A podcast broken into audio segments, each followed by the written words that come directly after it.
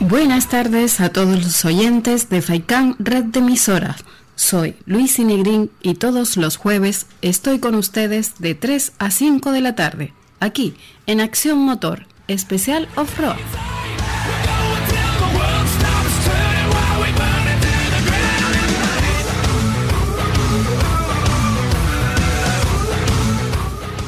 Si eres un apasionado del off-road y el todoterreno, este es tu programa. Hablaremos del Rally Dakar, de las noticias, la actualidad y novedades. Contaremos con los clubes de las islas, de las actividades que realizan y de sus eventos. Hablaremos del Campeonato 4x4 Extremo de Canarias, con sus organizadores y equipos participantes.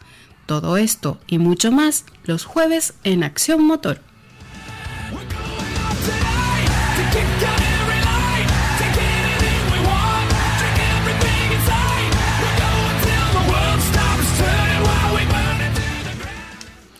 Hoy tenemos un programa muy completo. Entrevistaremos a Rosa Romero, pareja de el internacionalmente conocido piloto español Nani Roma, la piloto que ha participado en ocho ocasiones en el Rally París-Dakar. Hablaremos con Fernando Catdevila. También hablaremos con varios clubes organizadores del Campeonato Extremo 4x4 de Canarias. Hablaremos con organizadores y pilotos del tercer enduro de Arguineguín, prueba valedera para el Campeonato de Canarias de Enduro. Todo esto y mucho más aquí, en Acción Motor. Hola, soy Sandra Gómez, piloto de motos, campeona del mundo de Super Enduro, la mejor mujer en el Hard Enduro Series y tercera del mundo de trial. Quiero invitarles a escuchar a Luis Inegrín en el programa de Acción Motor en FAICAN, red de emisoras. Un saludo a todos. Bueno, vamos a comentar algunas de las noticias. Noticia de Fernando Alonso. Fernando Alonso vuelve a la acción mañana en una prueba en Sudáfrica que va a tener algo más de trascendencia que en un mero test más con el Toyota Hilux del Dakar. El asturiano hará la función de coche cero en el Harris Mix 400, una prueba de RAI en la que no competirá, pero podrá medir a fondo si su ritmo es el adecuado como para seguir en la aventura del Dakar 2020. Fernando podrá pisar a fuego sobre los tramos reales de la prueba, al abrir pista, y luego comparar sus tiempos con los de todos los competidores, aunque nadie, salvo él mismo y su equipo, va a conocer los cronos que realiza. Tras los test realizados recientemente en Namibia y Polonia, esta cita se antoja como muy importante y quizás definitoria para saber si Alonso afrontará el próximo Rally de Marruecos. A partir del 8 de octubre, la cita marroquí es casi ineludible para quien tiene el objetivo de correr el siguiente Dakar algo así como un ensayo general para los equipos oficiales con los coches que se presentarán en Arabia Saudí. Tranquilos, que habrá noticias pronto, comentó Alonso a la prensa española la semana pasada en el Gran Premio de Italia de Fórmula 1. Se refería a la confirmación oficial por parte del piloto de si va a afrontar el Dakar 2020 o de que podría dejarlo para más adelante si ve que se siente por debajo del nivel que él mismo cree necesario. Bueno, pues esperemos tener noticias y ojalá sea que va a participar en este próximo Dakar 2020 de Arabia Saudí y así pues ver qué tal se le da los mandos y la navegación. Continuamos informando a los oyentes que eh, en octubre se realizará la segunda edición de la prueba denominada Mil Dunas Ride.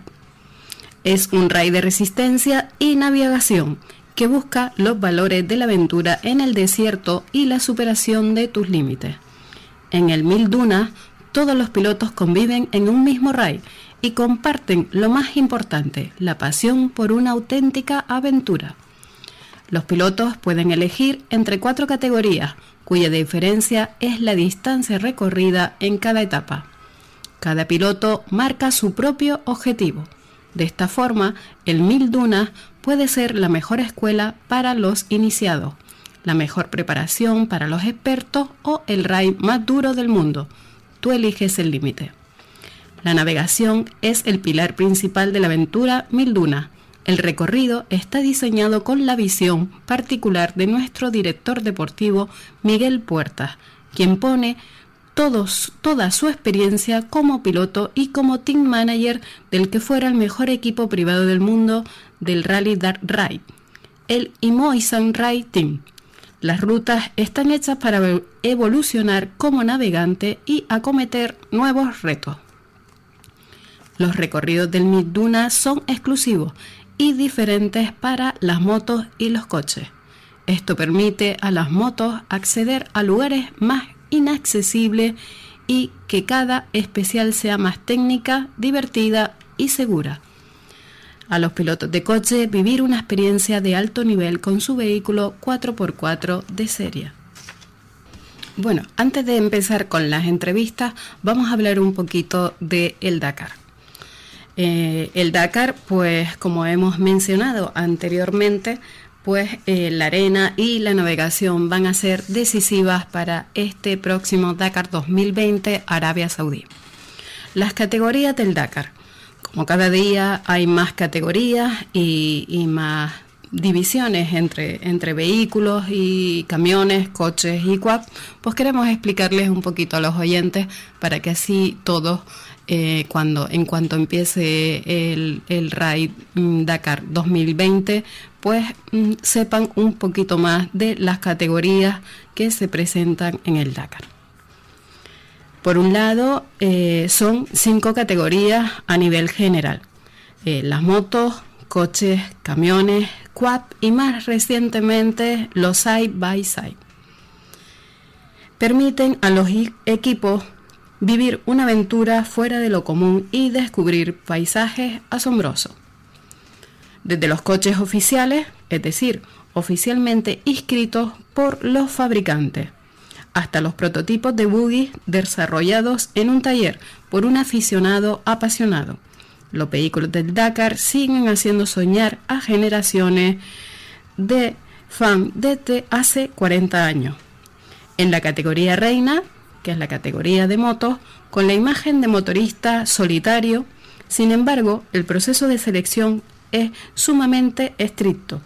Para ser aceptado en el Dakar, se exige haber terminado una prueba del Campeonato Mundial de Rallycross o una de las, que, de las carreras del Dakar Series. En esta categoría encontramos varios grupos, siendo el más conocido el de los pilotos de élite. Estos pilotos con sus placas de carretera distintivas de color amarillo. Han terminado todos en el top 10 de la general o en los últimos años o como mínimo han ganado una especial. Todas las motos que disputan, que disputan el Dakar tienen como particularidad una cilindrada limitada a 450 centímetros cúbicos. Sin embargo, los Quad, su cilindrada máxima es de 750 centímetros cúbicos para los 2x4 y 900 centímetros cúbicos para los 4x4. Los side by side lucen su número de carrera sobre un fondo azul. Esta categoría, que existe desde 2017, está experimentando un auténtico auge. Se trata de vehículos ligeros conocidos también como SSV o UTV. Deben cumplir un reglamento que permite, por un coste razonable, transformar vehículos que permanecerán bastante similares a los de serie. La vocación de esta categoría es permitir a numerosos aficionados contar con una plataforma más accesible a la par que divertida. También ofrece la posibilidad a los grandes equipos y a los fabricantes identificar talentos futuros. Al contar con un depósito de 130 litros como capacidad máxima, y una autonomía de 250 kilómetros, la particularidad de estos vehículos es que repostan igual que las motos. Buenas tardes, Elías Santiago. Eh, sí, buenas tardes. Elías Santiago es presidente del Club Fuerte 4x4 Extremo. ¿Es así, Elías? efectivamente, en Fuerteventura. ¿Pero se llama Fuerte el club o es Club Fuerteventura? No, Club Fuerte 4x4. Eso, que pertenece a Fuerteventura. Bueno, Elías, aparte de ser presidente de este club que hace muchísimas actividades, además eres eh, organizador de alguna de las pruebas de este campeonato extremo 4x4 de Canarias. Efectivamente, organizamos la prueba extrema de la última del campeonato, que es en. ¿En dónde, la, ¿en dónde se, se realiza la prueba, Elia? La prueba se realiza en el municipio, hemos estado siempre utilizando el municipio de Puerto Rosario. Probablemente a lo mejor este año toquemos algo más. Será una prueba la más larga, eh, hay mucho recorrido de carretera, y pasos complicados, y es una prueba de tres, posiblemente tres, cuatro días, día y noche, es la más dura de, la matura del campeonato, la más larga y la matura la madura. De acuerdo. Elías, eh, aparte de ser organizador de la prueba, eres piloto junto con Alexis Santiago.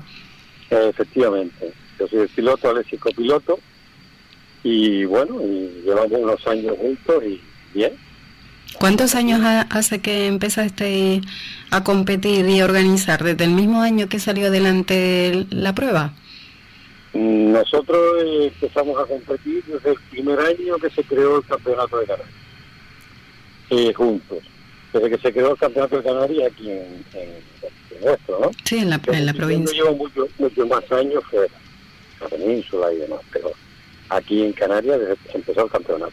¿Has competido en península o has ido a, hacer algunas pruebas? sí, sí, he competido en península, en Portugal, en Andorra y en Arte, en Francia extremas que hay de 4x4. De acuerdo. Muy bonita, muy interesante. Y de ahí hemos sacado la de Fuerteventura basándonos un poco en la idea y en, el, y en la experiencia, ¿no? De la experiencia de... de, Efectivamente, Y, hemos, y hemos hecho una prueba algo parecida. Elías, eh, ¿qué tal el respaldo de las instituciones en Fuerteventura?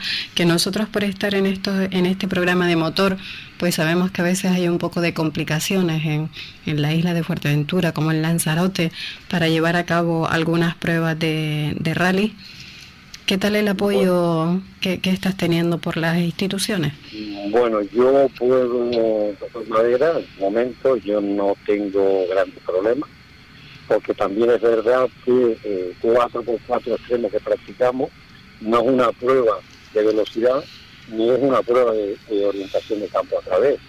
Por lo tanto, no hay riesgo de, velocidad. Entonces, realmente utilizamos los, cauces de los barrancos las canteras donde están destrozadas, ¿no? de, sacar árido.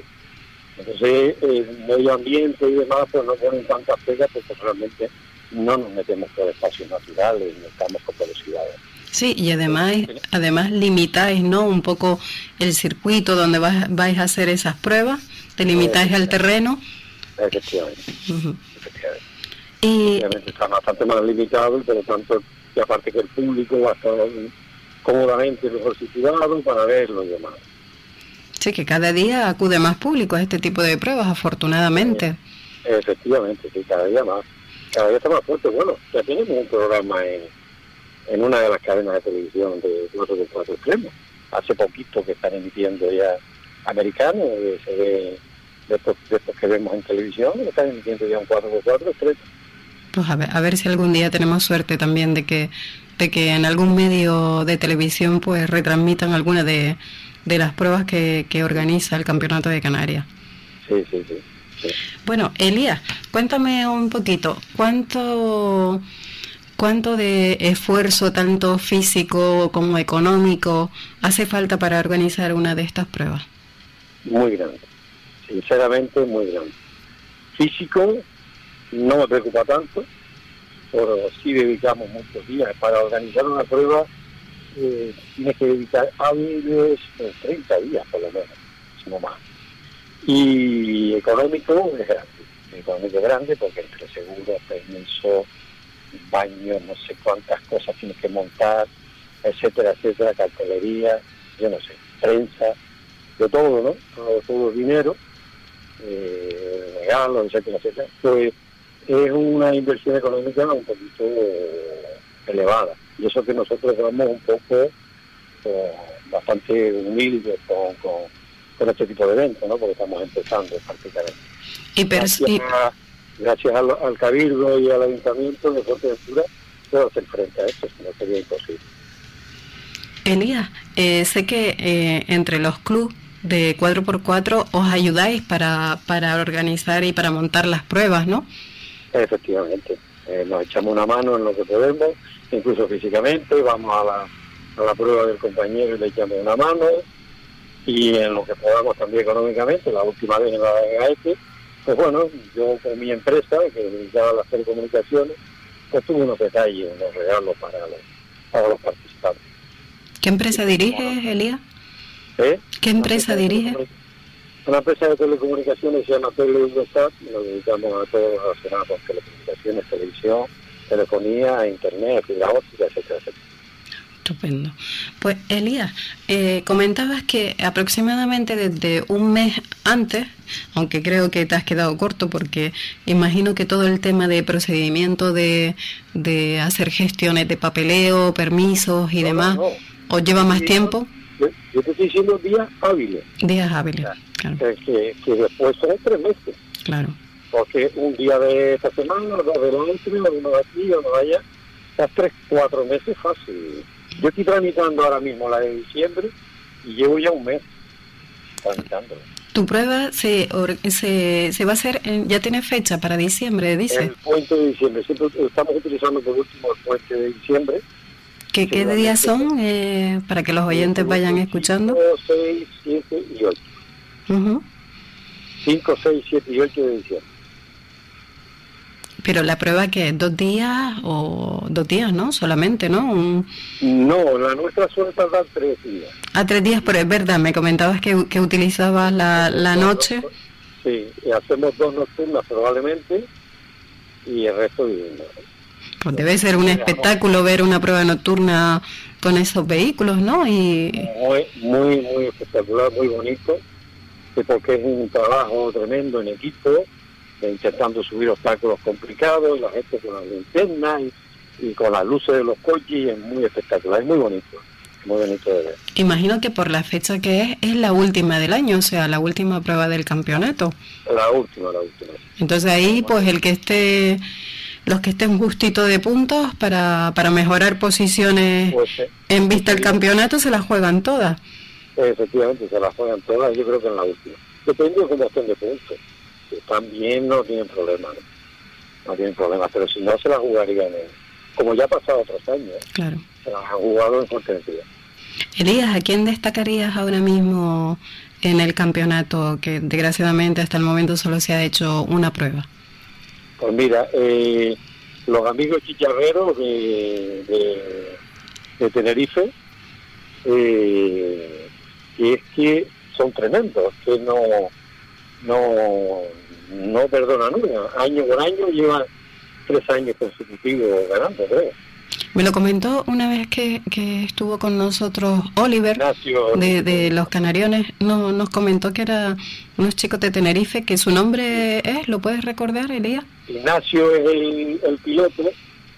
y el nombre del equipo de ellos, ¿cómo se llamaba? Pues ya no me acuerdo. No te, no te preocupes, seguro que, que hablaremos con ellos de aquí a final de temporada.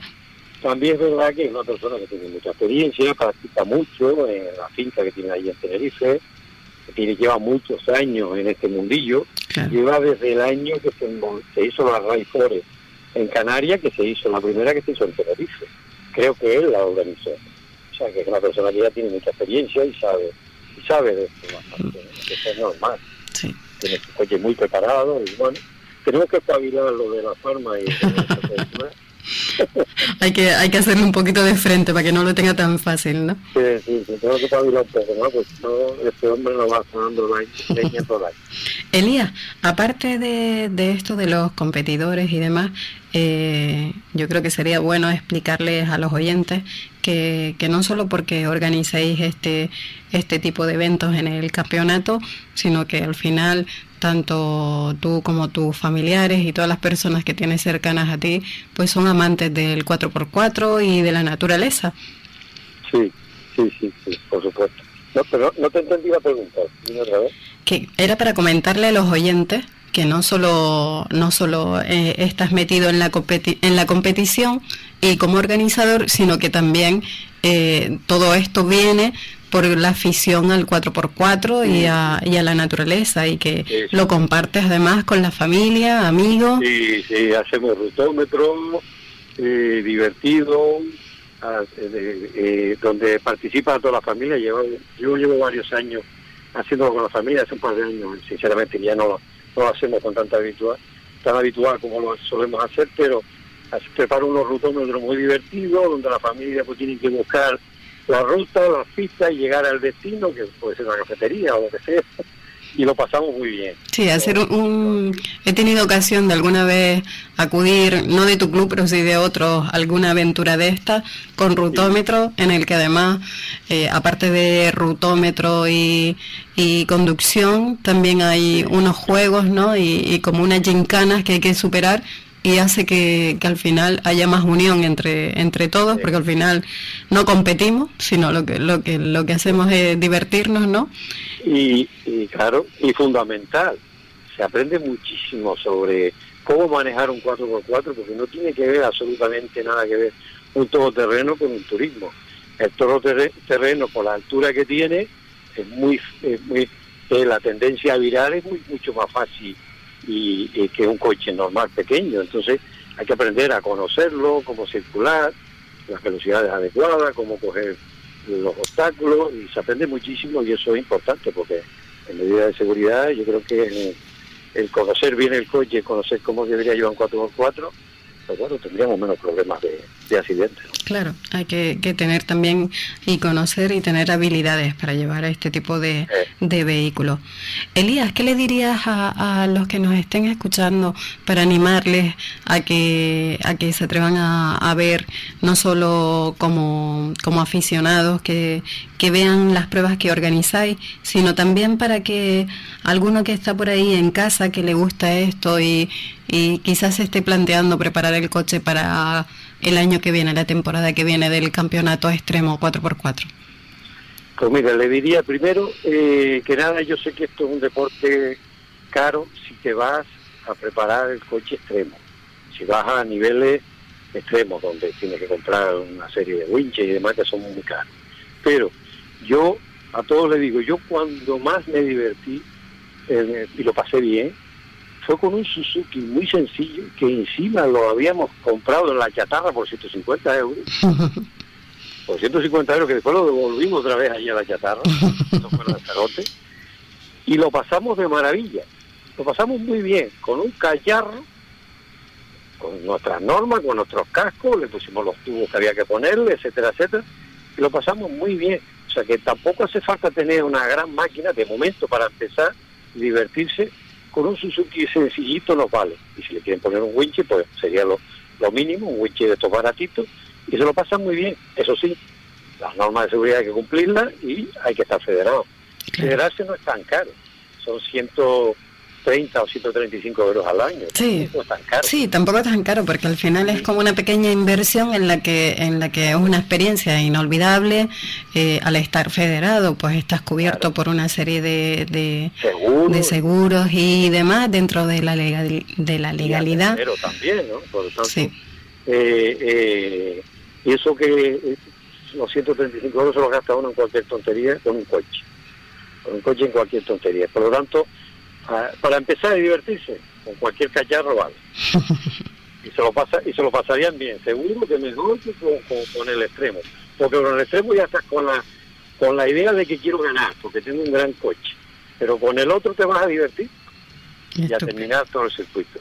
Pues Elías, mm, por lo, por lo que me has contado, pues me encantaría conocerte en persona y también lo que tengo mucha curiosidad, pues ir a, poder disfrutar de esta prueba que organizas en Fuerteventura, puntuable para el campeonato 4x4 extremo, porque esto de, de alargar hasta la noche y ver ese espectáculo con los focos y demás por estos obstáculos, pues la verdad que es bastante eh, atractivo. Sí, muy, muy atractivo, muy divertido y emocionante, ¿no? Está muy bien, la verdad que está muy bien. Pues a ver si tenemos la, la, suerte de poder ir a disfrutarlo. Claro. Elías, te dejo unos minutos para que digas lo que, lo que quieras. Sí, pues simplemente agradecerle a todos los compañeros que están en este mundillo y, a que no se desanimen, porque yo sé que es difícil, ahora mismo hay un compañero organizando la Aruca y no tiene sino problemas y trabas. Eh, por favor, al Ayuntamiento de Aruca que hagan un poquito de esfuerzo y que este hombre pueda seguir adelante con la prueba, además que es una prueba que lleva años, haciéndose muchos años de que no, que no debería de, dejar de hacerse, ¿no? A los demás, a todos, que seguir adelante, un abrazo y un beso muy fuerte a, a mi copiloto, me está oyendo, y nada más, y gracias a ustedes por, por atendernos y escucharnos. Pues Elías, muchísimas gracias y seguiremos hablando en breve, seguro. Vale. Hasta luego, buenas tardes. Buenas tardes, hasta Buenas tardes, Josué Guerra. No, perdón, Joshua Guerra. Hola, buenas tardes. ¿Qué tal? Buenas tardes, Joshua. Joshua Guerra es encargado de organizar junto con el club eh, MC, a ver por dónde lo tengo, MC Alto Bien, el tercer, la tercera edición de Enduro de Arguineguín, que es puntuable para el Campeonato de Canarias de Enduro. ¿Es así, Joshua? Pues sí, así mismo es. Es la tercera edición que se hace en Arguineguín. Sería la, cuarta carrera del Campeonato de Canarias. Eh, que, ya lleva ya, pues eso, tres años consecutivos una de las pruebas aquí en Gran Canaria, pues está abajo en, en el municipio de Mogán. Pues bueno, Yosa, eh, la prueba, eh, como bien dices, en Arguineguín, del municipio de Mogán, ¿en, en qué inmediaciones más o menos va a arrancar la prueba? Mira, pues eh, en Arguineguín, justo en el pueblo de Arguineguín. Eh, desde el sábado por la mañana ya va a haber pues, eventos relacionados con el, mundo del motociclismo, van a haber como una especie de gincana con motos un poquito más grandes, que son las Maxi Drive, y después la prueba del Campeonato de Canarias, pues empezará a las 3 de la tarde, ya empezarán las verificaciones, el briefing de pilotos, eh, la ronda de calentamiento y después pues ya las dos mangas de, enduro. Las dos mangas oficiales. Que ya sí, las dos mangas oficiales que es lo, que puntúa realmente. Te preguntaba yo que, que, exactamente dónde era. Me dices que es en el mismo en el mismo centro de, de Arguineguín eh, algo para que la gente sepa exactamente por qué calle es o por qué... es muy, es muy, es muy sencillo. Es en la primera rotonda cuando te desvías de la autopista, la primera rotonda que te encuentras, pues giras a mano derecha y es toda esa calle hacia adelante y no te la tropiezas. Que están los institutos, ¿verdad? Sí, es justo enfrente del instituto, hay ahí como un terraplén de tierra eh, pegado a una montaña y la prueba se realizará ahí. Tendrá un tramo urbano, que la carretera se corta, eh, después cogerá también el off-road, que es en la tierra, más, más la montaña, eh, parte de la montaña, sí. ¿En qué consiste la, la esta que, que organizáis? Eh, vale, la gincana se hizo por la mañana, eh, esto es abierto, es para todo el que tenga una moto una moto grande parecida a las antiguas del Paris Dakar, tipo Africa eh, tipo Honda Trans, altas, motos más grandes, que, que, bueno, casi siempre van por el asfalto, pero también tienen ruedas de taco y pueden hacer algo de tierra. Pues se ha hecho ahí como pues para que a las 11 de la mañana pues vayan y pasen un tramo de tierra y, bueno, den un poquito de, show a la gente que, que, monta este tipo de motos.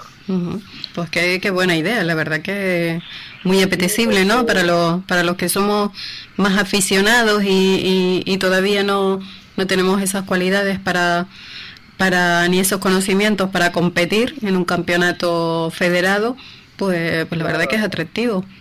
Es algo un poquito más, o sea, con menos presión, baja tu aire, no, no estás bajo una crono, no es una competición, no tienes a alguien persiguiéndote detrás, ni, ni tú tienes que gastar a alguien, va a ser para ir saliendo de uno en uno por un un terreno marcado, una trayectoria marcada y, o sea, pueden tardar lo que quieras. Que no es nada a nivel competitivo y eso pues lo, lo va familiarizando para que quiera a lo mejor en, un futuro pues hacer alguna carrera.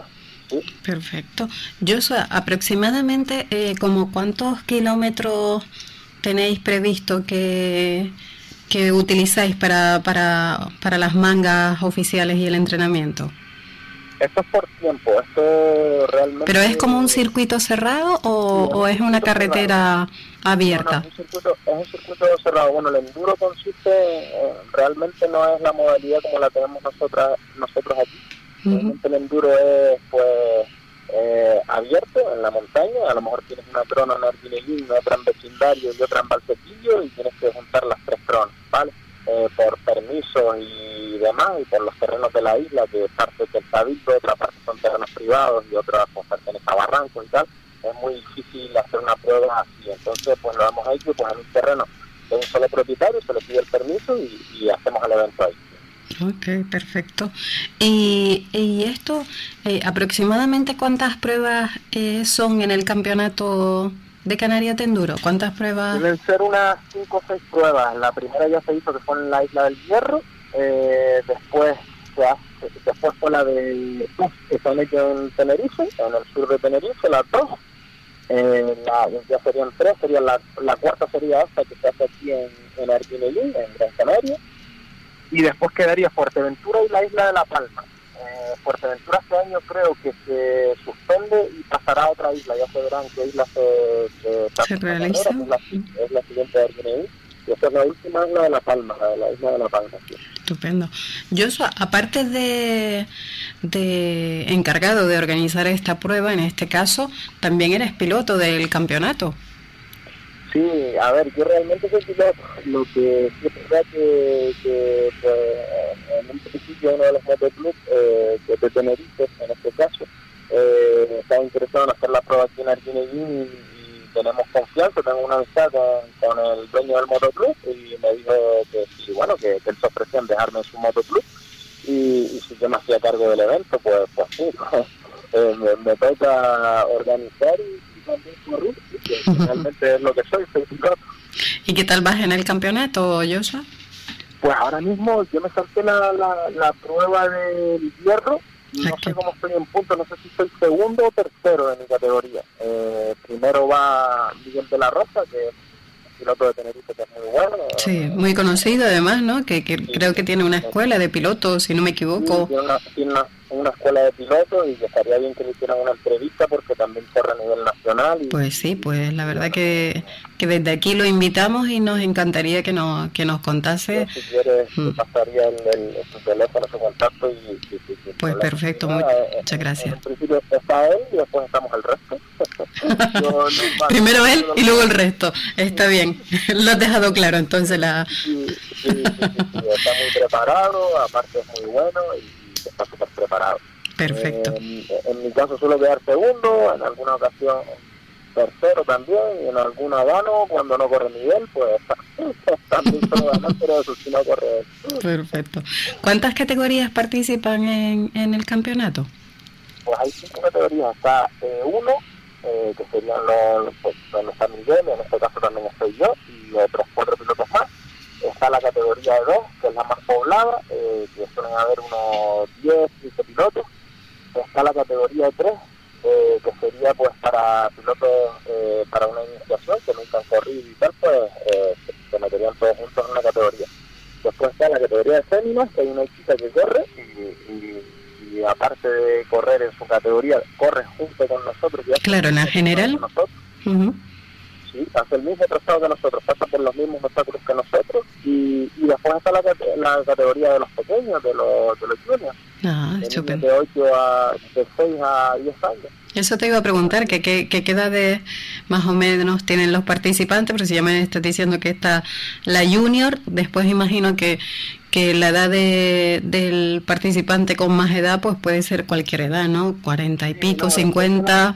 Sí, las otras dos categorías, eh, 1, 2 y de 3, es más bien por el nivel de pilotaje. ¿vale? Cada uno se apunta donde cree que tiene ese nivel para, para poder disfrutar de la prueba y, es un poquito libre. Eh, eh, uno sería la, categoría máxima, donde más nivel hay. Eh, tres, pues la de iniciación. Y después está la categoría E2, que, sería élite, pues en este caso sería para pilotos que, se han montado y que tienen también un cierto nivel, bueno, un cierto nivel no, son pilotos muy buenos y que a lo mejor se le queda un poquito grande la categoría máxima, pero que, que, vamos, que, eso en un principio es así. Ok. Eh, ¿qué, para los participantes, ¿qué tipo de trazado es el que se van a encontrar en esta prueba de enduro de Arguineguín?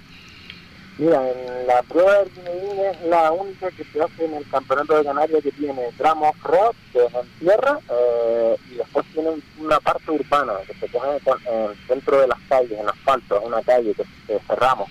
Dentro de la calle, en asfalto, pues ponemos eh, obstáculos artificiales, como son ruedas de camiones gigantes, eh, troncos de eucalipto taqueados, eh, eh, los New Jersey, que son los, bloques, para que la gente sepa, los bloques que se separan en la autopista, de esos bloques de, hormigón, ¿vale? Pues eso sería en el, en el trazado urbano. Después, en el trazado rural, pues ahí hay barro, tierra y, vamos. bueno, que va a ser una, una prueba bonita. La verdad que el espectáculo garantizado, ¿no? suele ser la, eh, bueno, el año pasado fue la prueba que más, que más participantes eh, tuvo el campeonato. Eh, tuvimos alrededor de unos 20 y algo. Este año no sé cómo va la lista de inscritos porque hasta mañana no se cierra, pero ya esta mañana hizo un recuento y somos 19 pilotos. Seguramente llegamos a los 20 también. Este Qué bien. Y, claro, visibilidad además, en, donde comentas que, que, se va a efectuar la prueba, visibilidad buenísima para, para el espectador que vaya a veros. Eh, están en unos lugares adecuados, además con seguridad y pueden disfrutar del espectáculo. Sí, para el público el, acceso es, muy fácil, hay aparcamiento, eh, también hay zonas habilitadas que no, no están pintados, que pueden hacer a ver la prueba desde un solo punto pueden ver casi toda la prueba, la gente se va rodando y se va poniendo donde más le guste los cálculos para ver cómo lo pasan los pilotos. Y eso sí, va a ser mucho calor, eh, que tienen la gorrita y la botellita de agua. normal, normal. Estamos en, en principios de septiembre, o sea que es normal que, que haya calor y más en la zona sur de la isla. Sí, sí, sí. Eh, Joshua, eh, un mensaje para los que nos estén escuchando, tanto participantes como, como espectadores, que quieras dar. Pues nada, en un principio eso, que es la cuarta prueba del Campeonato de Canarias, que aquí en Canarias hay un nivel muy bueno de enduro. Eh, tanto al público, pues, ¿qué le puedo decir? Al, que le guste la moto, no hace falta que lo llame porque suelen ir y a los que no, pues, pues si se quieren pasar y, ver un rato al final del deporte, ¿no? Y, nada, y, a, los, a los participantes porque se terminen de animar. Eh, yo más no lo puedo decir. Joshua, eh, después quería comentarte que eh, hay, ¿conoces a compañeros de aquí que, que han dado el salto a correr en alguna competición nacional? Sí, aquí ya vemos varios pilotos. Eh, bueno, Miguel de la Rosa lleva tres años consecutivos corriendo. Eh, yo estuve en el año 2017, que, que tuve la suerte de un equipo ahí que medio me asistió y, tuve la mala suerte de que me lesioné. Me lesioné de la rodilla y, bueno, eh, tuve que, dejarlo a nivel nacional y estuve aquí a nivel regional y en plan más joven que, que tan a lo mejor semi-profesional como Miguel. Después está Pedro Vega, que es otro piloto de aquí de Moán, que de Arquineguín, que, ha ido a alguna prueba suelta. Y creo que también está Alargoma, que es un piloto de ahí de, de. Depende de vecindario, creo que, que, que es de que también ha ido al Campeonato de Canarias el año pasado, junto con. Sí. Ok. Y, además hay una cantera interesante, yo sé, porque yo sé de, de, muchas empresas, ¿no? De escuela de pilotos y yo veo a un montón de, de niños pequeños con, con motocross, con eh, aprendiendo a pilotar, o sea que cantera se supone que vamos a tener una buena cantera en un futuro, ¿no? Sí, está bueno, aparte de la escuela de Miguel de la Rosa, eh, está que va por las Islas Canarias, haciendo cursos y demás. Está el Motoclub Bike, que es ahí en Celta. Sí, con el que en algún programa tendremos una entrevista con él para que nos hable de esa escuela de piloto. Perfecto, pues pues que se llama Pedro Peñate, que es el propietario del Motoclub Bike, pues él tiene una, una escuela también de pilotos que, bueno, que, uno de ellos va a correr el, sábado aquí y, y, lo tiene creo que en el centro comercial Las Terrazas, por si quieren informar lo que sea. Sí, allí tiene, tienen un pequeño circuito, yo, yo me he acercado alguna vez a verlo, tienen como un pequeño circuito cerrado allí y, y lo utilizan... Montado y la verdad que para los padres porque pueden dejar a su hijo ahí en lo que, bueno, pues están al lado del centro comercial, ¿sabes? Que al final pues tienen donde pasar el tiempo los padres también. Sí, y además se van formando como, como ya en la línea deportiva, que, que además eh, en este caso tanto Pedro como su equipo tiene un equipo muy profesional en este sentido y con muchísima experiencia que tiene detrás. Y, y la verdad que sí que es interesante y promote, pro, a ver, eh, eh, la verdad bastante esperanzador, ¿no? Saber que hay una cantera ya de niños ahí preparándose que en un futuro pues posiblemente tengamos algún deportista a nivel nacional o incluso internacional en este en este campo. Pues yo te dejo unos minutos, eh, me he aprovechado de, de, tu tiempo porque me dijiste que, que, ibas un poco limitado, discúlpame. Sí, sí, y, y, nada, te, de, te dejo los micrófonos para que digas lo que quieras. Vale, pues nada, pues lo, mismo de antes. Muchas gracias a, a Reyes Paisán por ponerse en contacto con nosotros y, así se conoce un poquito más el, deporte que practicamos, que es el enduro, y, y justo lo que había dicho. Eh, tanto ahora mismo en las categorías superiores tenemos pilotos a nivel nacional que están quedando muy buenos eh, puestos, eh, están quedando terceros y cuartos puestos de, de las máximas categorías de, a nivel nacional y eso. Y, y que a nivel cantera pues también se está formando un gran número de niños eh, que nada, que muchas gracias por todo y que se acerquen el sábado a verlo. Pues allí estaremos, invitamos a todo el mundo que acuda a Arguineguín el sábado día 14 a ver esta prueba tercer enduro de Arguineguín puntuable para el Campeonato de Canarias de Enduro. Buenas tardes. Hasta luego. Bueno. Buenas tardes, Ismael, presidente de la escudería Aventurero 4x4. Buenas tardes, señorita, ¿qué tal? ¿Cómo estamos? Muy bien, Ismael. Muchísimas gracias ante todo, que sé que eres un, un, hombre muy liado, porque aparte de presidente de la escudería Aventura 4x4, también eres piloto, deportista, empresario y, y más cosas, ¿no? Que no puedo decir en abierto. Sí, un poquito de todo, pero un, un, inciso, no soy el presidente, soy el secretario. El presidente es, es Jesús, Jesús Morales. Ah, bueno. No, no lo entendimos mal, pero sí, soy el secretario y estamos, da igual, como si lo fuéramos porque ahí estamos, somos una familia y entre todos intentamos sacar para adelante el tema. El tema. Ismael, eh, desde el Club Escudería Aventureros 4x4, que además es la de las pocas escuderías federadas que hay, eh, organizáis también eh, pruebas del campeonato extremo de 4x4 de Canarias. Sí, correcto. Efectivamente, es la única escudería de 4x4 de Canarias.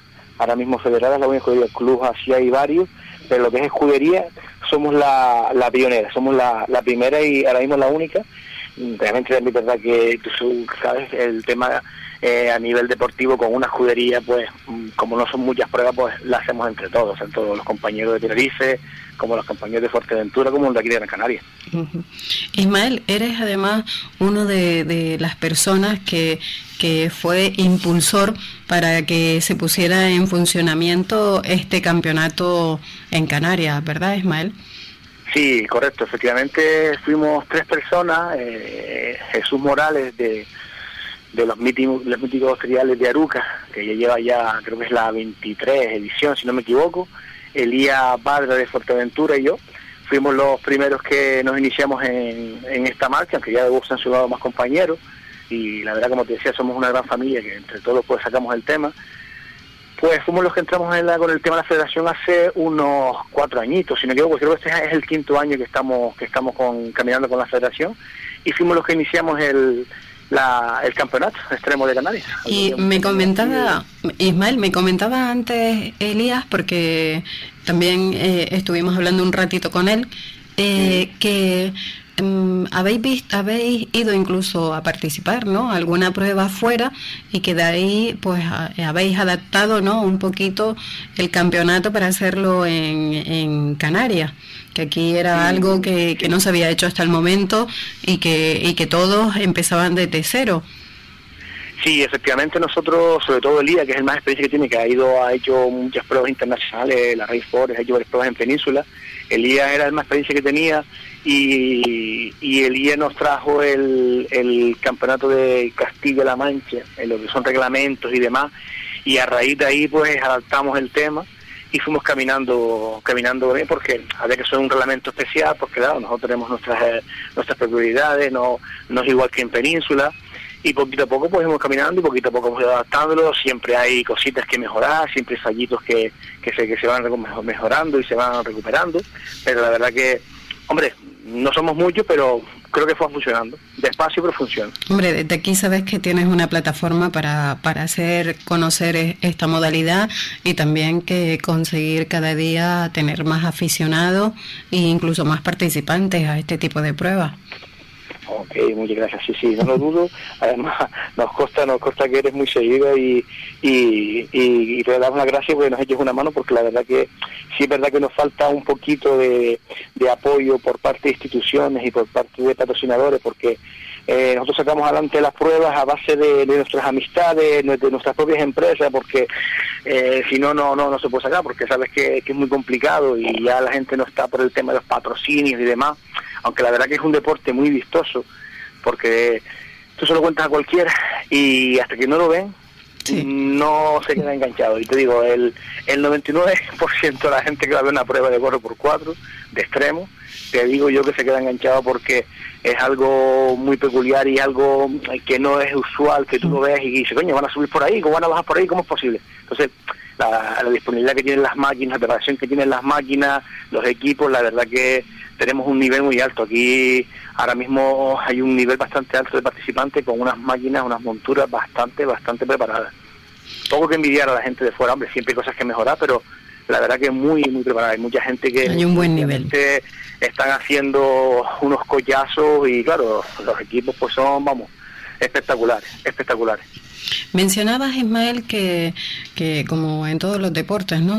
Y este siempre en el mundo del motor, pues aunque esta sea otra modalidad que no sea de rally, pero sí los coches necesitan eh, preparación y, al final incluso para organizar las pruebas, ¿no? Hace falta un apoyo de un patrocinio y, todo esto. Yo quiero mencionar que como yo soy conocedora de este tema, sé que tú como empresario y, propietario de la empresa Publinorte Canarias Merchandise, también apoyas siempre a, a todos los clubes de 4x4 y para sus pequeños eventos, actividades y, y, para el campeonato es que sobra decirlo, o sea, eres casi de los que, bueno, casi no, creo que te cuesta dinero, ¿no? Sí, bueno, a todos los que organizamos siempre nos cuesta dinero, del bolsillo nuestro siempre nos cuesta todo, todos. Los que organizan su prueba, porque no solo es el tema de el tema de, de, la prueba en sí lo que pueda salir una cosa u otra, sino es el tiempo, el tiempo que le dedicamos, entonces, pues el tiempo dinero y los que somos unos unos pequeños empresarios y estamos con el tema, pues siempre nos cuesta dinero, siempre. Claro. Y además por ser al, ser una prueba federada, ¿no? Hay que cumplir con unos mínimos, ¿no? Unos seguros que, que respalda y unos mínimos, ¿no? Dentro de, de un reglamento para que todo salga como tiene que ser. Claro, al estar dentro del, del, del campeonato de dentro de la federación, perdona, pues tenemos que seguir las partes de la federación, la cual nos exige el tema de, seguro, nos exige el tema de comisarios técnicos, unas verificaciones y demás, que claro, que eso, como tú sabrás, es dinero, es dinero. Y le digo, las inscripciones que se pagan actualmente son eh, muy simbólicas, muy simbólicas. ¿Aproximadamente cuánto es, eh, Ismael? Pues creo que están en torno a los 150 euros o algo así por, por prueba. Sí, claro, que eso con, como dices tú, con 15 equipos, mm, pues no, no, no cubre, vamos, porque para hacer este tipo de pruebas los oyentes tienen que conocer que, que hay que meter en, en, un terreno mucha maquinaria, ¿no? Para, para hacer... Exactamente, los circuitos se preparan, que van a hacer con maquinaria, necesitan agua, luego el día de la prueba son servicios de urgencia, que si bomberos, ambulancias, eh, comisario por parte de la federación, entonces todo eso es dinero, dinero, dinero, dinero, que, que realmente no, no lo pagamos los, los, los promotores, los que organizamos los eventos. Ismael, como, como promotor e impulsor de, este campeonato en Canarias, ¿te costó mucho cuando mm, llegaste con, con, Elías y, con el otro compañero a, a, comentar esto en la federación en su día para, para hacerlo federado? ¿Os costó, ¿os costó eh, mucho tiempo empezar a, llevarlo a cabo? claro, nos costó tiempo y nos costó trabajo, pero ¿Sabes qué pasa? Que tuvimos una, tuvimos una gran ayuda en la federación, que hacía aquí aprovecho también para decirlo, que fue el amigo Víctor, el, antiguo, el anterior presidente de la Federación de las Palmas. Víctor Rodríguez. Víctor Rodríguez nos ayudó muchísimo, no, lo siguiente, ese hombre, bueno, yo creo que es uno de los impulsores del tema porque sin él, él nos puso todo, eran facilidades, todo eran ayudas y todo lo que estaba en su mano se solventaba. Entonces, él nos ayudó bastante y gracias a él arrancó esto porque si nosotros hubiéramos empezado desde el principio con los requisitos que tendría que ser la federación, como cualquier prueba de rally, aunque nosotros no, no, no somos una prueba de rally, porque realmente no tiene nada que una cosa con la otra. Sí, es otra categoría, otra modalidad completamente distinta. Eh, pero claro, pero Víctor nos ayudó muchísimo con todo, con todo. Víctor nos puso a disposición la federación, cualquier problema que había nos lo solucionaba, cualquier historia, cualquier imprevisto. Entonces Víctor es uno de los impulsores del tema y yo siempre digo que sin él no se hubiera hecho posible esto, porque eh, no, vamos a ver, si hubiéramos ido desde el principio con todo, con como tenía que haber, arrancado todo el tema, eh, la burocracia y demás, pues yo creo que no, que no hubiéramos arrancado, las cosas como son.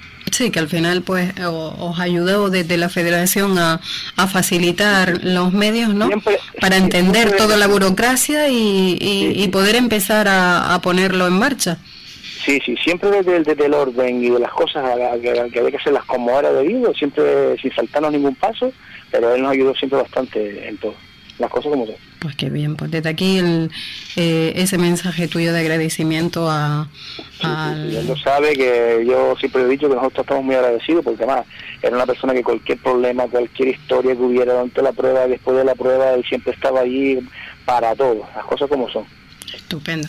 Ismael, has organizado, que de momento, desgraciadamente, es la única prueba que se ha disputado del campeonato 4x4 extremo de Canarias. La prueba, la, en este caso, les tocó a tu club organizarla en Agaete. Sí, el pasado mayo celebramos la, no sé si ahora fue la 12 o la 13 edición, la verdad, ahora me quedé, me en 33. Y de la prueba la celebramos aquí en, la, en, la, en, el pueblo de Agaete y la verdad que muy bien. Hombre, no a nivel participante fueron 10 participantes, al final se cayeron algunos equipos de última hora, pero bueno, pero estuvo bastante bien, estuvo bastante bien, no hubo ningún tipo de incidentes y, sin problema. Estupendo. Y Ismael, también eres piloto, ¿verdad?, del campeonato. Sí, sí, también también tenemos un, un hierrito por ahí, también hacemos hacemos algún pinito ahí cuando nos ¿Con quién formas equipo, Ismael? ¿Perdona? ¿Con quién formas equipo? Mira, somos equipo con, con Javier, ahora mismo Javier Castro, somos los que somos equipo ahora mismo. Y, pero bueno, este año la verdad que no hemos debutado, pues estamos haciendo un cambio en la montura y demás, cambio de motor y este año como bueno deseamos salir de Aruca vamos a ver si Aruca la, la sacan hacia adelante que hay un problema ahí un poquito sí eso no, nos comentó el compañero entonces sí a si el ayuntamiento de Aruca le lleva un llamamiento hombre así lleva una manita y no dejan no pierden una prueba que llevan ya 23 años haciéndola consecutivamente. Y a ver si de aquí aprovechamos y le damos el empujoncillo ese que falta para que la para que la puedan hacer los compañeros pues desde aquí nos sumamos, eh, lo comentó antes el compañero Elías, eh, la semana pasada pudimos hablar con Frank, que es el organizador de esa prueba en Aruca, y, desde aquí nos sumamos a ver si las instituciones pues apoyan un poquito pues para que se siga disputando esta prueba en, en Aruca. Ismael, eh, dime alguna característica de, de tu coche. Bueno, mi coche era un, un Nissan un Nissan Patro GR. Era, era. Era, era, porque ya no lo es, solo le queda poquito, porque claro, nosotros hemos ido modificándolo, y cortando y cortando y cortando, y al final pues de lo que era lo que es, mm, pues no se parece en nada, pero sí, pero sí era un Nissan Patro. Y, y ahora pues nada, es un coche, digamos, mm, casi un 80% tubular, de mucho tubo, y, y poco más. Ahora estamos cambiando el motor a un motor de gasolina de, de Land Rover, un Range Rover, un 4600. Y nada, un coche para eso. Para, el, tuyo es de los denominados proto. Sí, sí, también enseñar proto, sí. Eh, ¿Le puedes explicar a los oyentes eh, a partir de cuándo es un coche proto? Porque yo la verdad que no llego a tanto y no sé explicarlo. Mira, hubo un momento que, que, la, diferencia de categoría hace unos años era de proto, de serie, serie mejorada, porque eran coches normales de serie de calle que se hacían unas modificaciones y siempre dentro, dentro estuviera dentro de la ficha técnica, así homologada, y de hecho mi coche llegó a ser así, pues pasaba a ser serie mejorada, un coche de serie mejorada, un coche normal de calle, pero con una serie mejorada, un paragolpes, unas ruedas un poquito más grandes, un poco más elevado y demás. Luego ya cuando pasó a ser proto, era el típico coche que no tenía, no circulaba. Proto significa que no circula, que no tiene casi casi carrocería, y, ese, es el, ese es el proto. Sí, esa es un poco la característica principal, ¿no? Que ya no es un coche, como tú dices, que no se parece en nada a lo que a lo que un día pudo pudo ser y, y que además no, no puede circular, lo, lo, tenéis que trasladar en, en, remolque, sí, mm, en remolque o, o, lo que fuese. Pues Ismael, desde aquí te dejo los micrófonos abiertos para que digas lo que quieras. Nada, yo primero que nada darte las gracias por contar con nosotros, por hacernos un huequito en tu programa, que la verdad que sé que es mi oído, y darte las gracias por contar con nosotros y por darnos una mano a, impulsar este deporte nuestro tanto nos gusta, que sé que hay mucha gente que le gusta, hay una afición, aunque no parezca, hay buena afición, porque cada vez que hacemos una prueba, pues solo tenemos que ver el tema del público y demás, cómo, cómo acude y eh, invitar a la gente que, las próximas pruebas que, que, tengamos por aquí, que ahora será, si Dios quiere, Arucas y luego eh, Fuerteventura en, en, el mes de diciembre, pues se acerquen para que vean lo que es eh, los, los hierros, como le decimos nosotros en acción, para que vean el tema y la verdad que no se van, no se van, se van a quedar contentos. Ismael, gracias a ti y a todo el equipo de tu club, gracias a tu empresa por apoyar este tipo de, de causa y de, y de, y de esta afición que, que, hay tantos adictos al 4x4 y a los todoterrenos y, y decirte que, que, agradezco mucho esas muestras de, de cariños que, me estáis dando tanto tú como todos los clubes, pero que principalmente sois ustedes los que hacen este programa, o sea que que desde aquí creo que es una, un gracias en equipo para todos, no, no, no para mí. agradecido y saber que pueden contar con nosotros para lo que, lo que necesiten y por aquí estamos, cualquier cosa, sin problema por aquí estamos. Pues perfecto. Buenas tardes, Ismael. Muy buenas tardes, muchísimas gracias, saludos a todos. Buenas tardes, don Fernando Capdevila. ¿Qué tal? Buenas tardes. Bueno, Fernando, a ver cómo te presento yo y que no se me acabe el programa solo contando el palmarés que tienes. A ver, Fernando Catdevila, pues como todo el mundo conoce, es un reputado piloto y además empresario y director de la empresa Copia Sport. Eh, Catdevila, pues aparte de, campeón de Canarias, campeón a nivel nacional, internacional, eh, en el mundo de, de, Fórmula Rally, en asfalto, en tierra. O sea, mm, espero que no te moleste que no diga cada uno correspondiente a cada año, porque si no, pues se me van los minutos y, y me. No, no, y además igual se cabrean, así que vamos a dejarlo. ¿Qué tiempos, no, en el automovilismo canario, Fernando? Muchos años, sí, la verdad es que desde prácticamente el 75 empezamos ya la actividad deportiva, desde pequeño me atraía la, las ruedas y la gasolina y, y son muchos años, así que bueno, es normal aquí que, en estas islas hayamos estado, en las islas y fuera de las islas, pues, hemos pues dejado alguna cosa buena y alguna cosa mala. Bueno, Fernando, eh, para que los oyentes pues te conozcan un poquito más, el que ya no, no conoce, aparte de tu, tu palmarés, eh, eh, iniciaste tu carrera deportiva en el motociclismo, cosa que, que yo era desconocedora. Pues sí, a ver, prácticamente bueno, me, traían las motos y, la velocidad, como te dije, y entonces, bueno, pues aquí en Canarias la no había prácticamente otra modalidad en motos que las subidas de montaña, que aunque eran peligrosas porque bueno, las carreteras y, las vallas que habían, pues, pues nos metimos ahí estuvimos unos años compitiendo. Unos años que tímidamente, eh, Fernando no quiere decirlo, pero, pero dos, dos temporadas consecutivas fue campeón provincial de montaña en motociclismo. Luego ya pasaste a, al karting. Correcto, el mismo equipo el que yo corría en motos, que era Moto Show Competición de Babán Pereira, pues tenía su, su escudería de karting y cogí los restos que quedaban por allí de un chasis viejo, de unas ruedas viejas y un motor viejo y tal. Y bueno, déjenme correr a mí también aquí, aunque sea de prestado. Y también conseguimos el, el título junior provincial de, de.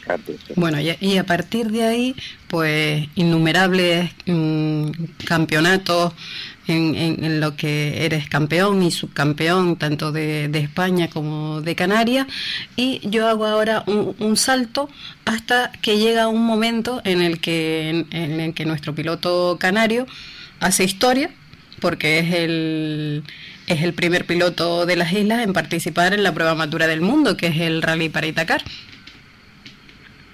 Correcto, sí, estuvimos haciendo muchas cosas en, Canarias y en Península, eh, en tierra, me gustaba mucho la tierra, aquí había unos rallies que eran los camiones, los road de la época aquella de los 80, de la década de los 80 y tal, y se nos daba muy bien, y esta unión con, con Camel surgió la posibilidad de, de hacer el Dakar, me lo propusieron y evidentemente no, no me lo pensé y de hecho fue, fue eso el motivo de, de un cambio muy importante, tal vez el más importante que he vivido en mi vida porque me obligó a dejar la profesión en la que yo ejercía de, de biólogo en el Instituto Español de, de Oceanografía, como investigador marino, al al mundo de la competición a nivel profesional en el año 88.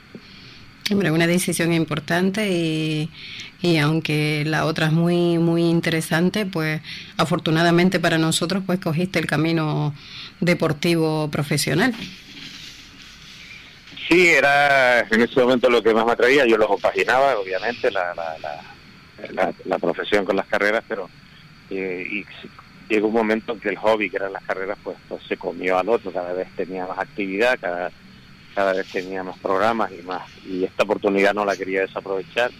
En el, en los pues, no me permitían irme tres meses, que era el tiempo que necesitaba yo, que pedí para preparar la carrera y correrla. Antes la carrera era muy largo, muy duro, no, no tanto, ahora un poco más suave. Y necesitaba tres meses, no me lo autorizaron y entonces pues pues decidí ese cambio y, no me arrepiento, la verdad es que la vida da muchas vueltas, el tren pasa una vez sola y, y, nos alegramos de, de ello.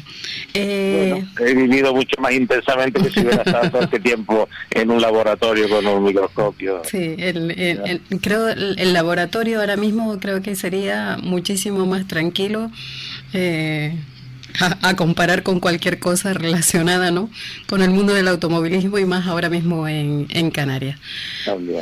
Bueno, Fernando, eh, en el año 88 pues, pues como bien decía, hiciste historia como el primer piloto canario en, en participar en, en, esta prueba, que es la más dura del mundo, y a día de hoy yo creo que lo, lo sigue siendo. Y, por eso este programa especial que, hemos decidido hacer en, Acción Motor los jueves off-road, en el que una gran parte de, del programa es dedicada a toda a todo lo que tiene que ver con el Dakar, mm, pruebas off-road, con escuelas de nuevos pilotos de enduro, trial y demás, y apoyando a todos los clubes de las islas de todo terreno que, que, tienen ahora mismo el campeonato extremo 4x4 de Canarias y, y, desde aquí pues hemos querido pues hacer este programa off-road para también darle a los oyentes y aficionados al motor otra disciplina. Pues déjame felicitarte porque el off-road para mí es, es, de las disciplinas más, más atractivas de la, de la competición y, y está bastante abandonada, así que enhorabuena por, bueno, en general por el programa que han, que han empezado a, a emitir y por dedicarle especial atención a pues muchas gracias, Fernando. Para mí es un, es un placer entrevistarte porque, como bien decía, pues, pues nos puedes contar tus experiencias, ¿no? Que nos contabas que, que el primer año que disputaste el, el Dakar, que fue en el año 88, eh, estabas con el, en, el, en el campeonato Camel Team Nacional con un Range Rover que tuvo muy poca fiabilidad, según tengo entendido.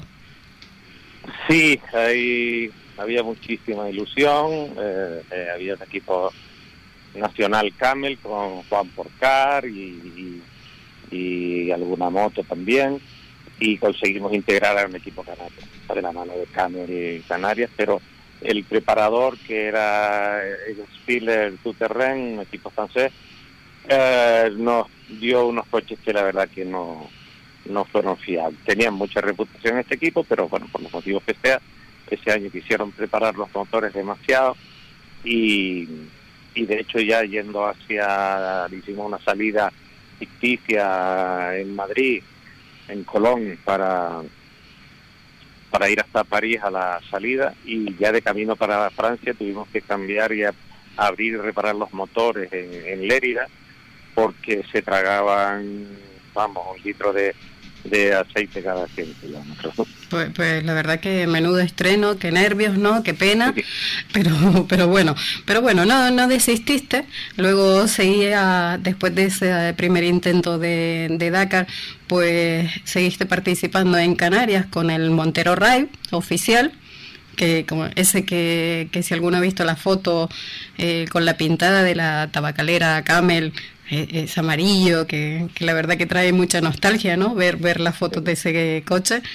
Eh, y, y prosigues con tu ascenso en Península, que ya estamos hablando del año 89, con el Lancia Delta Integrales, que este, este sí es un coche bonito, ¿no? El Lancia Delta Integrales eh, ya es un coche digno de... De, de carreras son bonitos.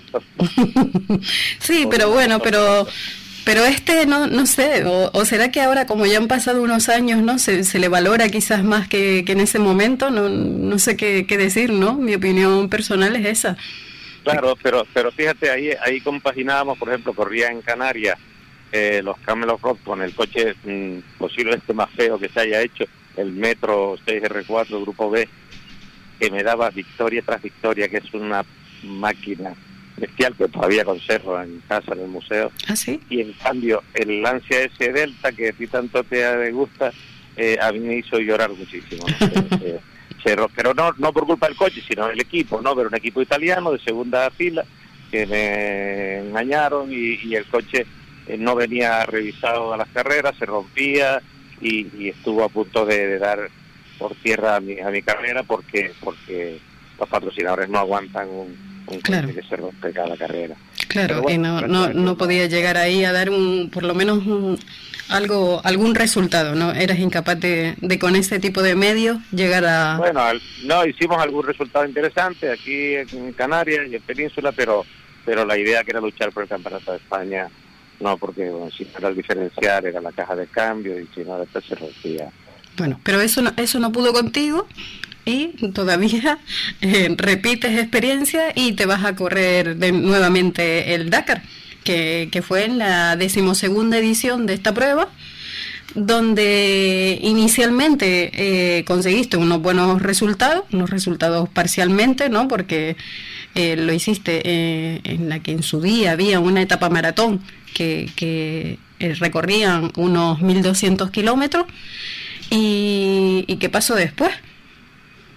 Pues sí, esa fue la primera etapa maratón de, de la historia del Dakar en, en, en África, estamos hablando por supuesto de la época africana, donde además íbamos nada más que con unas cartas de navegación y una brújula, y no había GPS, no había los grandes instrumentos de seguimiento que hay ahora. Y, y eran dos etapas largas de unos 700 y 600 kilómetros juntas sin asistencia. Y la verdad es que tuve mucha suerte, se me dio bien. Eh, hice, hice quinto. En esa época estaban los Peugeot, que eran intocables, había dos carreras, la de los cuatro Peugeot entre ellos y el resto de los humanos, ¿no? y bueno, pues en esa etapa quedamos primero de, del resto de los humanos y, y un y, y, no sé si todavía está, pero tuvo muchísimos años el, el hito de, de, la mayor recuperación de posiciones en una en una etapa del Dakar que la tuve en esta en que quedé, que quedé quinto porque ya venía de problemas y la recuperación fue debida a una rotura anterior que tuvimos también de diferencial y, y un asunto que tuve ahí una, unas pequeñas palabras con, con los eh, señores mercenarios de Gaddafi que estaban por aquí. Eh, la verdad que no sé si aprovechar el, el chiste y, decir que te siguen los problemas, pero ¿qué fue lo que te pasó exactamente con, con los mercenarios? Pues había una etapa muy también muy muy eh, complicada que era toda de, un mar de dunas. Eh, ahí antes los, los, controles de paso eran por, por sello, ¿no? No había como ahora el waypoint y tal, sino que tenían que poner un sello. Se nos rompió el diferencial eh, central del coche, pasó el camión de la asistencia de, de Haltap que tenía que en teoría colocárnoslo y, y lo que hizo fue tirárnoslo del camión. Los franchutes no les caíamos muy bien, ¿sabes? Y, y nos dejaron ahí el diferencial que lo montamos, no era no era el adecuado, no era el de nuestro coche y el coche no iba. Entonces con dos ruedas motrices era imposible pasar todo ese mar de dunas y decidimos tirar por, por línea recta por una camino de camellos que había por allí. Penalizábamos ocho horas al no hacer el control de paso de las dunas, pero es que no hubiéramos podido llegar ni siquiera, ¿no? Porque con dos ruedas motrices era imposible. Claro, en ese, en ese espacio de, de, de 500 kilómetros lejos del rally, éramos los únicos íbamos por allí y con la mala suerte que había un, campamento de mercenarios de Gaddafi que estaban encima muy enfadados porque dos días antes habían matado a los americanos a su a su hijo en un bombardeo. Y nos recibieron pues no muy cariñosamente con fuego de ametrallador y nos tuvieron detenidos todo un día de campamento en campamento intentando explicarles nosotros lo que era el París Dakar, claro ellos no entendían nada, sino dos señores vestidos de amarillo y con casco. Y, y, bueno, hasta que conseguimos un, un médico francés que estaba por allí, de estos de Médicos Sin Fronteras y tal, y a través de él pues nos pudimos entender con los árabes que en ese momento se volvieron simpaticísimos, nos querían mucho, nos invitaron a té, pero, pero una hora antes nos habían tenido contra una pared con una ametralladora que pues no pasó nada, pero podía haber pasado lo peor, ¿no? Eh, después nos, soltaron y ya, tocaron, perdimos eh, nueve horas de, carrera y, ahí se acabaron Y ahí se acabó todas las posibilidades. Eh, menuda, menuda experiencia. a partir de ahí, pues conseguiste, seguiste cosechando pues muchos más triunfos, ampliando tu palmarés, pero cuando decidiste dejar, bueno, dejar, yo diría aparcar tu carrera deportiva, pues no te alejaste en ningún momento de, este deporte del motor y eh, forma parte de, la empresa Copiesport que se dedica a formar y promocionar a jóvenes canarios a dar el salto en la competición de élite. Es así, ¿verdad? ¿O, quieres añadir algo a esta descripción que, he hecho? Hombre, te te saltado un detalle importante, o bueno, para mí por lo menos, que justo el año siguiente del segundo Dakar, en el 91, fuimos subcampeones del mundo. Hombre, pues sí, muy importante, pues sí, me lo salté, pero como el palmarés es, es tan grande, pero perdóname.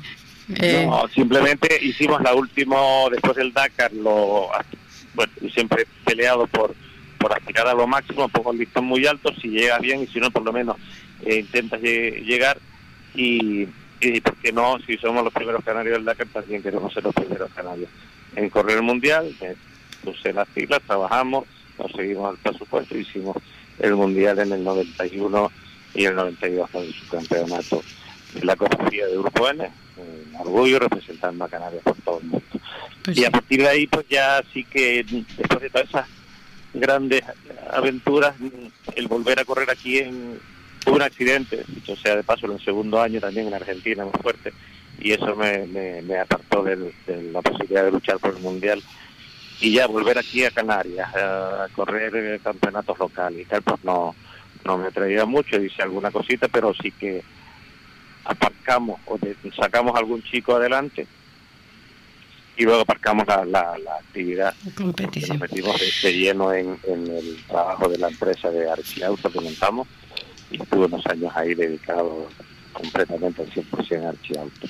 Fernando, me da muchísima pena tener que cortar la entrevista, pero sabes que la publicidad manda y luego tenemos una entrevista también eh, con una piloto que, que, también tiene el tiempo muy limitado, pero sí me gustaría tener la oportunidad de volver a hablar contigo para comentarte cosas para este próximo Dakar, qué opinas de, tu experiencia sobre temas de navegación, pues esta edición eh, en este mm, país de eh, en Arabia Saudí. Y, y antes de despedirme también te quiero felicitar por, por la saga Cantevila, pues por Raúl, que, sé que está logrando eh, conseguir sus objetivos y que ahora mismo pues está ahí en los primeros puestos del campeonato regional de slalom. Desde aquí felicitarte e invitarte a la que la próxima semana pues continúes hablando con nosotros y hablar un poquito más del, del off-road. Pues cuando tú quieras, en off-road de momento está Raúl porque está haciendo solamente tierra y yo pues comentar contigo del Dakar lo que necesites cuando quieras me tienes a disposición. Pues muchas gracias, buenas tardes. Hasta luego, buenas tardes. Buenas tardes, Rosa Romero Fon, piloto. Buenas tardes, Rosa. Buenas tardes. Rosa, yo no sé por dónde empezar a contar tu palmarés, entonces si quieres empezar tú, aparte de ello, con decirle a los oyentes que es una gran campeona y que todos pues le sonará su nombre por ser piloto en, en el Dakar. También esta mujer pues tiene un palmarés importante eh, debido a otras competiciones. ¿Es así, Rosa? Sí, bueno, hace años que me inicié en el mundo del motor y empecé compitiendo en enduro, que me gustaba muchísimo y poco a poco pues bueno me fui entrando en el, en el mundo de los rally rides que, que me gustaba muchísimo y bueno he tenido la suerte pues de, de poder haber estado en el Dakar, de haber terminado unos cuantos y bueno pues a nivel mundial pues he sido subcampeona del mundo de cross country rally y subcampeona del mundo de, de baja así que bueno muy contenta. Rosa eh, a mí no me gusta hacerlo, pero bueno, quiero hacer una mención para estos oyentes que quizás por el nombre y apellidos no les suena tanto, pero todos seguro que, la identifican rápido por ser la, la pareja de, de Nani Roma. Ah, sí, sí, exacto. Llevamos unos cuantos años ya.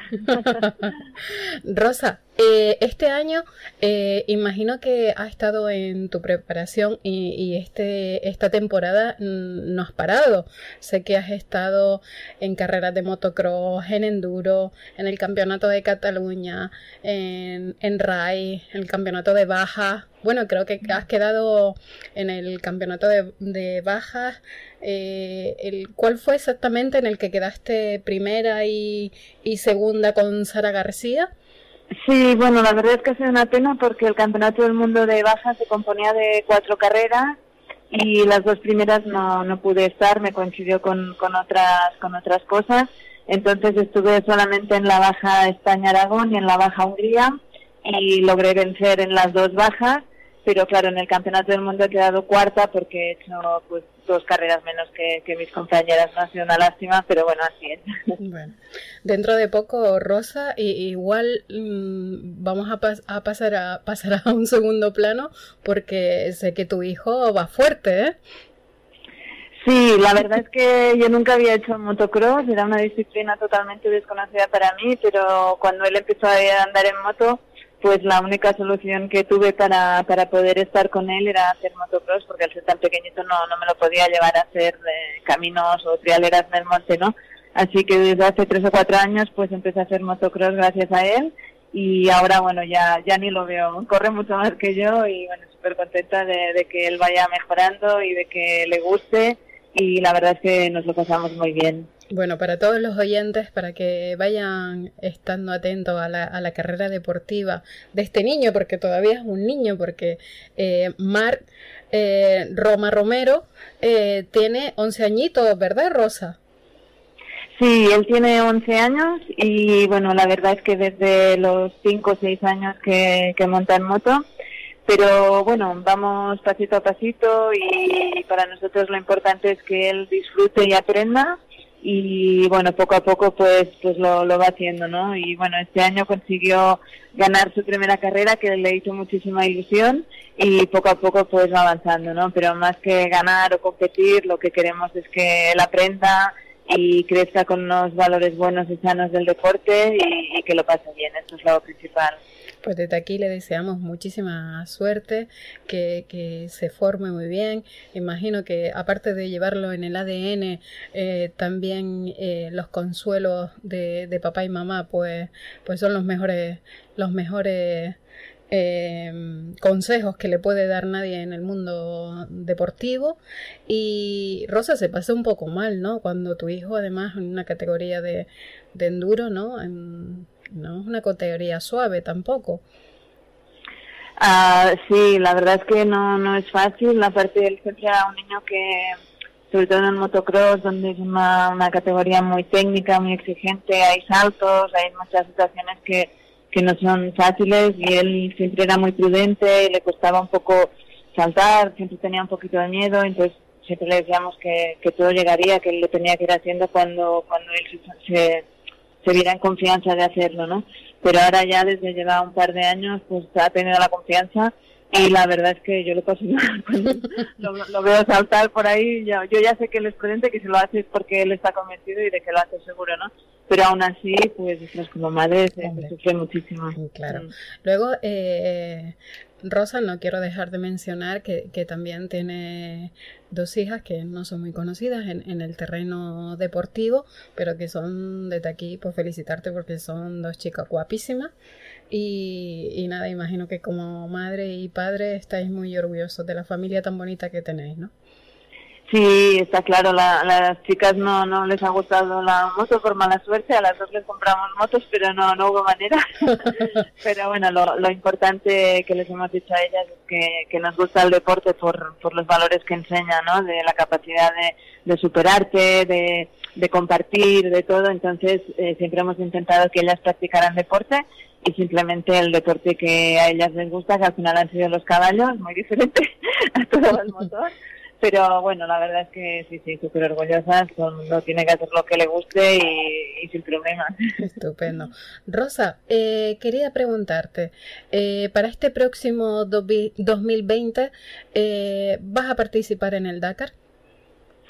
Sí, bueno, la verdad es que ha sido un año, como tú decías, eh, para mí que he entrenado en moto muchísimo, me lo he pasado súper bien porque he hecho todas las disciplinas, he hecho enduro, he hecho motocross, he hecho rally ride y bueno, el Dakar pues me lo planteo al igual que el año pasado de, copiloto con mi compañera Camelia Litarotti, que bueno, ella pues cuenta con, con mi experiencia como navegante, llevamos muchos Dakares juntas y bueno, me lo volvió a proponer, así que, que yo encantada de, volver a acompañarla a ella, es todo un reto porque este año la navegación va a ser súper, súper difícil, así que ahora ya lo que queda de final de año pues me tengo que centrar sobre todo en aprender mecánica, porque el, el side by side o los coches es algo súper diferente la moto, no tiene nada que ver y necesito formarme sobre todo en este sentido y bueno, pues intentar entrenar navegación todo lo que pueda de aquí hasta Dakar.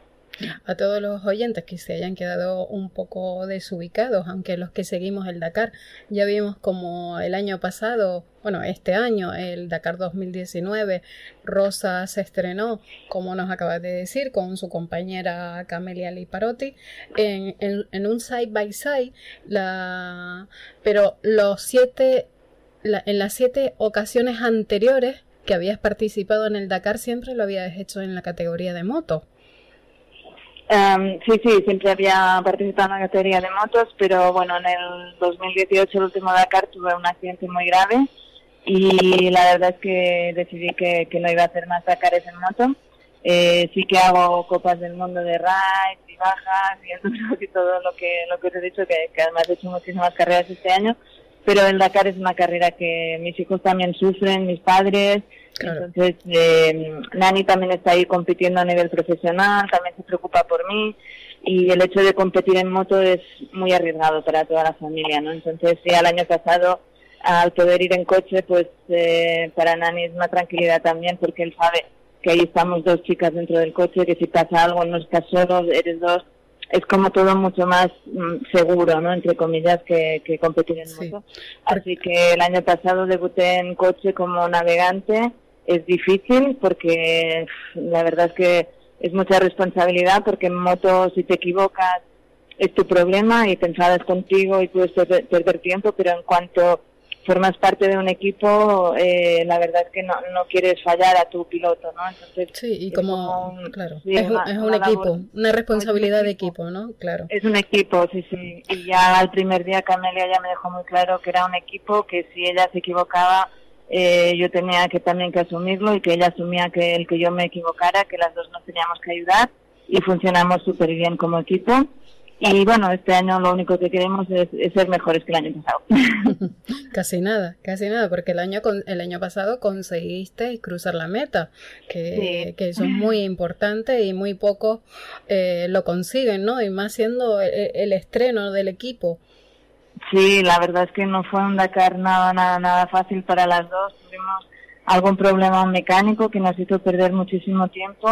Tuvimos que hacer un montón de etapas de noche en las dunas eh, no llevábamos tampoco luces especiales, íbamos con las estándar y la verdad es que pasamos situaciones muy muy apuradas. Pero bueno, es, es lo que te decía, ¿no? Éramos un equipo, las dos, en cuanto una se venía abajo, la otra animaba y, la verdad es que fue una experiencia muy, muy bonita para las dos. Estupendo. Yo quiero volver un, un pelín al pasado para que eh, cuando mencionaba lo, lo, duro que es la carrera en moto, pues eh, contarle un poquito a los oyentes que en la, última ocasión que participaste en moto en el Dakar fue en el 2018 y, eh, y, y ese accidente de la que mencionaba eh, que, que, nada, que al, al corrígeme si, si, no es así, que al, al mirar un, en un en un terreno, ¿no? Que era como con mucha piedra, un poco complicado, que además era donde casi todos los participantes se habían perdido, pues durante unos instantes miraste el rockbook y, y, chocaste contra una piedra y, y, saliste saliste volando, vamos, por así decirlo, ¿no? Sí, era como un río seco donde tú no ves nada porque lo ves todo llano, pero hay piedras escondidas en medio de la arena. Entonces, al sentarme un momentito, porque vi una zona muy complicada y ya venía de haberme perdido antes y no, no quería fallar y hacerlo todo bien. Aparte se hacía de noche y tenía, no podía fallar. Y fue sentarme un momento para, para comprobar el roadbook y salí disparada porque eh, con esta piedra y me, me abrí toda la ingle y bueno, aún así logré terminar, pero en cuanto llegué al campamento los médicos me dijeron que no podía seguir porque aparte tenía la, la arteria me pasaba muy muy cerca muy cerca de, la arteria. femoral verdad sí sí. O sea algo una un, un corte muy peligroso. Muy peligroso sí. Yo no, no fui consciente la verdad de que cuando me lo hice quedaban 150 kilómetros y los los acabé además acabé de noche. Yo lo único que veía es que había mucha sangre y que no podía mover la pierna es decir pero bueno, intenté llegar para ver si al día siguiente podía seguir, porque es que quedaban solo tres días para terminar el Dakar. Y bueno, intenté hacerlo todo, pero al final ya cuando ves que tu vida corre peligro, pues sí, y te desaconsejaron a otro término. Claro, y los médicos evidentemente te desaconsejaron pues continuar eh, en ese estado como era lógico, claro. No, no, es que aparte la herida era muy fea y, y al, al ser en la inglés solo que hubiera se me hubiera ido un poquito para atrás la pierna en la moto, que era lo más normal, se me hubiera abierto toda la herida al cabo de un minuto y una infección ahí podría haber sido muy... Muy, peligrosa. Mm. También imagino que, que ese, además, e, ese mismo año lo, lo pasaste mal, ¿no? Cuando, cuando te enteras del accidente que había tenido eh, Nani en, en la etapa número 3. Sí, la verdad es que fue una, un, accidente muy, bueno, muy feo. Eh, cuando vi a Nani, porque lo vi allí, que se lo estaban llevando en el helicóptero, la verdad es que lo pasé muy mal. después, mm, cogí fiebre, supongo que fue de, de, no sé, de los nervios, de todo, después pasé tres o cuatro días con fiebre en, en Bolivia, con la altura y todo, lo pasé realmente mal ese Dakar y ya realmente cuando volví ya a encontrarme con fuerzas y ahí iba súper bien, pues entonces fue eh, la pena de, mi caída, ¿no? Porque si no hubiera sido otro Dakar que hubiera terminado seguro. Pero bueno, Rosa, eh, aquí estamos, que es lo importante. Rosa, aparte de, catalana, eh, ¿tienes alguna parte que sea que no sea de este mundo, no sea humana o algo? Porque yo todo esto que me estás contando es muy complicado de asumir todo esto, ¿no? Que estás, que después de la etapa número 3 te enteras que, que tu pareja tiene un accidente feo y, y, además saca fuerza para seguir, seguir en, la carrera, seguir eh, avanzando en las etapas, eres capaz de llegar a la etapa número 10 en la, en la que tienes ese accidente grave y ese corte tan, tan feo en la ingle, cerca de, la vena femoral. Y, todavía tenía ganas de seguir, si no hubiese sido por, por ese corte y por las recomendaciones médicas, eh, hubiera seguido encima de la moto. Eso seguro. bueno, al final es todo un año que te estás preparando para esto y la verdad es que el cuerpo humano es, es increíble porque después cuando terminas un Dakar y cuando llegas aquí, después te dejan los nervios, te viene el majón y después sí que estás como 15 días que no te puedes ni levantar de la cama, ¿no? Siempre me ha pasado. Pero una vez estás ahí con la adrenalina de la carrera, las ganas, la ilusión, eh, al final haces cosas que, que al final dices, ¿cómo sido capaz de aguantar esto? ¿no? Pero es la, la ilusión que, que, mueve, Nos contabas, para hablar ya de esta, de esta próxima prueba de Dakar 2020 en, en, Arabia Saudí, que tú decías que evidentemente eh, ir de copiloto pues es una función muy importante y con mucha responsabilidad dentro del equipo, puesto que hay mucha navegación, ¿verdad? En, en además en este nuevo escenario del, del Dakar. Eh, después nos comentabas que querías seguir formándote en la mecánica y, acláranos, el side by side eh, necesita repostar igual que las motos. Si no tengo, no tengo un dato erróneo, eh, es así, ¿verdad? Es una de las características de este tipo de vehículo. Sí, porque claro, no tienes tanta, tanta capacidad, Como, como en un coche.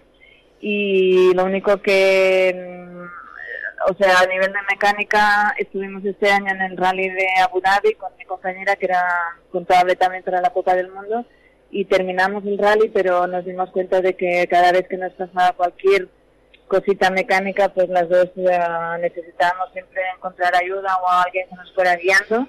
Así que, que las dos supimos que, que si queríamos terminar este, este próximo Dakar, eh, con garantías tenemos que, hay cosas que tenemos que saber hacer nosotras y, y tirar para adelante, ¿no? Porque hay, hay, hay cosas, alguna avería seria, pues realmente ya no puedes hacer nada, pero las cosas que se pueden romper, eh, tener mucha práctica y ser capaces de, de solucionarlo lo más rápido posible. Claro, para poder continuar eh, compitiendo. Eh, ¿Alguna cosa aparte de la navegación que te que creas que vaya a ser duro en este en, en Arabia Saudí? Sí, va a ser mucho frío. Va a ser mucho frío, ahí es invierno, eh, estamos en el mismo hemisferio que nosotros, así que por la noche se esperan en torno a los 0 o 5 grados, como mucho, y durante el día suben las temperaturas, ¿no? Entonces va a ser un Dakar de, contrastes fuertes y, y, yo creo que va a ser duro. Aparte es un Dakar que va a haber pocos enlaces, casi todo va a ser especial Así que, que son muchos kilómetros que te pueden pasar muchas cosas y que tienes que estar físicamente y mentalmente muy preparado. Sí, que en menos de nada pues puedes echar al traste la, la competición. Sí. Eh, Rosa, ¿en un futuro te veremos como copiloto de Nani? Ah, bueno, eso no sé. Como a nivel profesional, seguro que no. No. Porque, no, porque es algo, como os digo, eh, un copiloto de rally ride eh, tiene una función importantísima dentro del coche, ¿no? A veces lo hablábamos con Nani y si eres piloto y tienes un buen día, pues corriendo mucho, haciéndolo muy bien, sin cometer fallos, a lo mejor le puedes ganar dos minutos a tu, a tu rival, ¿no? Al, más cercano. Mm pero si el copiloto se pierde en un minuto te puede hacer perder 20 minutos ¿no? en un momento. Entonces, eh, realmente el, papel del copiloto es, es muy, muy, muy, muy importante, importantísimo. Así que yo pienso que para hacer un resultado de, de querer ganar o de estar adelante, eh, tienes que ser profesional de, esto, ¿no? Yo no lo soy. Bueno, quién sabe, Rosa, con, con, el tiempo y demás, como sabemos que entrenas con él, pues con el tiempo, ¿no? Según este es tu segundo año, según vayas cogiendo experiencia, imagino que, que oye, pues es un, no sé, un buen aliciente, ya sea con él o, con otro de, los grandes pilotos que tenemos, ¿no?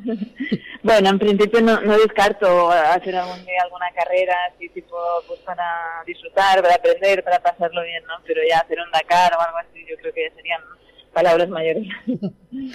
Eh, Rosa, ¿te has planteado en algún momento dejar lo que es la carrera profesional deportiva y quizás centrarte un poco más en, formar a, gente joven o quizás en, cursos de, pilotaje en moto o formar parte de algún equipo? ¿Te has planteado esto en algún momento?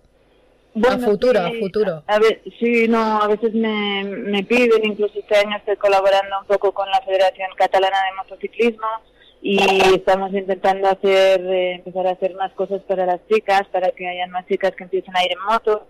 Y bueno, poco a poco sí, y, porque no, me gusta mucho enseñar y, bueno, pero bueno, pienso que son cosas que, que tienen que ir saliendo poco a poco. De acuerdo. Pues Rosa, muchísimas gracias por atendernos. Esperamos volver a hablar contigo antes de la prueba del Dakar. Sé que eh, en octubre está eh, el evento de Mil Duna, que también eh, es muy interesante. Y nos gustaría hablar contigo a ver qué tal te ha ido esa, esa prueba y, nada, y desearte desde aquí pues muchísima suerte y que eso, esperamos volver a hablar contigo antes del Dakar para desde aquí pues mandarte mucha fuerza, muchos ánimos y todos tus seguidores pues estar al día de, cómo va eh, evolucionando en vistas a, la prueba. Muy bien, pues muchas gracias. Hasta luego, Rosa. Buenas tardes. Venga, Adiós. hasta luego. Buenas tardes. Adiós.